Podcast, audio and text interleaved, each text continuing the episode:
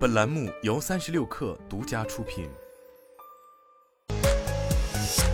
网罗新商业领域全天最热消息，欢迎收听快讯不联播，我是金盛。据猫眼专业版微博消息，今天十一时五十分，二零二二年暑期档总票房含预售破八十亿。独行月球、人生大事、侏罗纪世界三分列暑期档票房前三位。据广州交通微博，广州市今天上线数字人民币付款码支付公交乘车费用的试点功能，成为国内同类城市中首个开通该功能的城市。乘客通过开通数字人民币建设银行钱包，即可在旅游、观光、一线等十条公交线路，通过数字人民币 App 参与数字人民币付款码支付乘车费用的试点。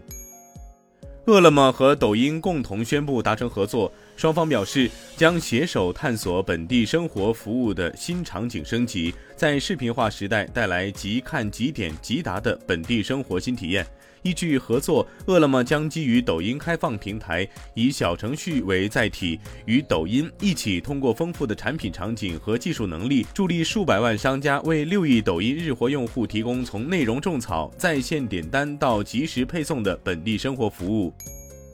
三十六氪获悉，小米发布二零二二年二季度财报。财报显示，小米二季度智能电动汽车等创新业务费用为六点一一亿元，在自动驾驶领域已组建超过五百人的研发团队，并制定了全站自研算法的技术布局战略。公司在自动驾驶领域首期规划研发相关投入为三十三亿元，持续推动技术突破。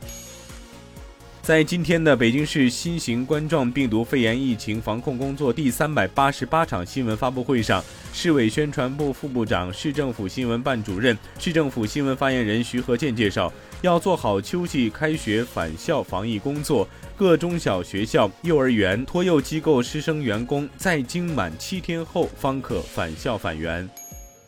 自如正式推出全新合租产品有家7.0，该产品由自如产品中心联合德国设计团队引入包豪斯设计理念，去除多余装饰，对卧室、厨房、卫生间等公共区域的布局和配置进行了迭代升级，以满足不同用户的品质租住需求。目前已面向自如北京、上海、成都等十个城市的业主开放试点。